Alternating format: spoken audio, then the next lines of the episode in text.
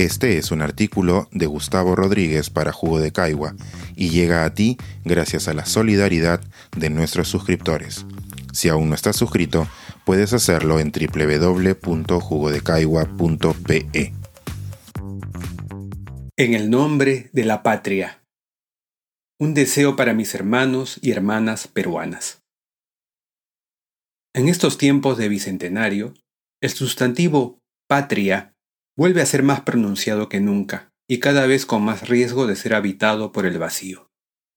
Por ejemplo, ayer un periodista me preguntó, imagino que para una de esas notas que rellenan la coyuntura, ¿de qué manera se puede enseñar el amor a la patria? Como temo haber sido parco y soy culposo, aprovecharé este espacio y estos días de conmemoración para desarrollar mejor mi respuesta. Amor y patria son palabras problemáticas porque cargan más subjetividad de la usual.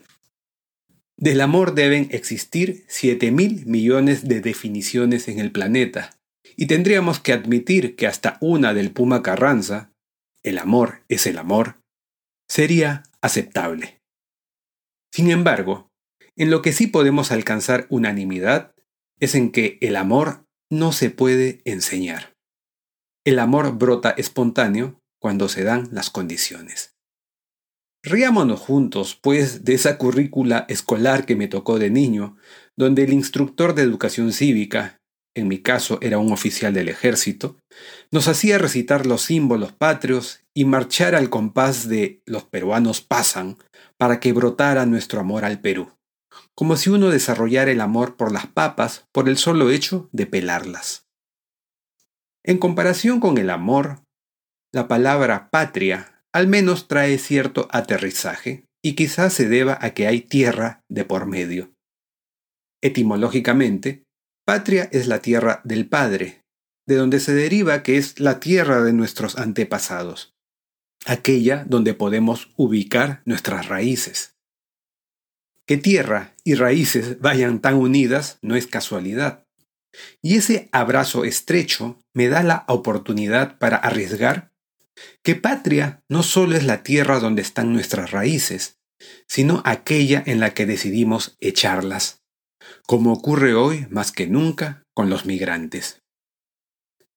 ¿No habríamos defendido a María Reige si alguien le hubiera gritado que se volviera a Alemania? ¿No sentíamos al recientemente fallecido Osvaldo Catone tan peruano como la causa? Más aún, existen peruanos que, según nuestra narrativa patria, dejaron huellas en nuestro país sin haberlo pisado nunca. La próxima vez que alguien acuse a un peruano de preocuparse por el Perú sin vivir en él, recuérdele que nuestro principal aeropuerto se llama Jorge Chávez. Patria es aquel territorio físico o simbólico al que estamos atados por el orgullo y la identidad.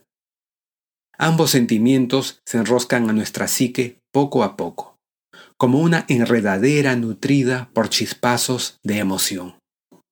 La alegría de leer nuestra primera palabra, la adrenalina de un gol fundacional, un atardecer majestuoso, la imponencia de un paisaje, un beso que nos roba el aliento, un platillo que nos lo devuelve, un primer salario digno, un gesto de bondad que nos desarma, una carcajada entre amigos. Pero el orgullo y la identidad, como ocurre con el hierro y el carbono, también se endurecen a martillazos. Sobrevivir a una enfermedad, dejar atrás un amor, vencer a una crisis y resultar más sabios luego del luto son maneras de aprender y de las que suele surgir el agradecimiento en retrospectiva. Para que se trate de amor verdadero, si tiene que haber reído y llorado juntos. De lo contrario, el amor es fantasía.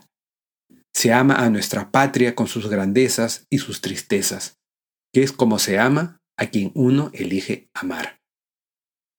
Si bien toda historia de amor tiene su narrativa mítica, tampoco es sano abusar de los excesos. Patria es una de esas palabras comodín que aprovechan los embaucadores y que aceptan los embaucados. Ya hemos visto cómo el término democracia es manoseado con intenciones autoritarias y cómo la palabra pueblo es utilizada por rufianes de toda ideología. En nombre de la patria también se cometen crímenes y quizá por ello me cause cierto repelús el patriotismo. Una cosa es amar al país y otra cosa es odiar a sus supuestas amenazas. Amar sanamente es reconocer las verdades pedestres y descartar los mitos celestes. Al carajo los incas que medían un metro ochenta. El himno que es el segundo más bello del mundo. La mejor comida del planeta. El equipo que pudo ser campeón olímpico si Hitler no intervenía. Y también la pureza total de nuestros héroes. Bienvenidas sean nuestras contradicciones reales. Por ello, no encuentro mejor forma de conmemorar estas fiestas patrias tan significativas que desearte a ti, mi compatriota, hayas o no nacido aquí, un amor genuino, amplio y humilde por todo lo que habita en esa enorme palabra de cuatro letras que es el Perú. Que trates de entender su injusticia cerca de ti y en sus parajes más lejanos, así como la grandeza de quienes pelean contra ella. Que te enorgullezcas de tus logros alcanzados sin atropellos. Que llegues a ese estado mental en el cual le deseas el bien incluso a tus adversarios ideológicos. Que cada día te levantes para la batalla con la bondad en el pecho. Nuestro maravilloso país no merece menos. Este es un artículo de Gustavo Rodríguez para Jugo de Caigua y llega a ti gracias a la solidaridad de nuestros suscriptores. Si aún no estás suscrito, puedes hacerlo en www.jugodecaigua.pe.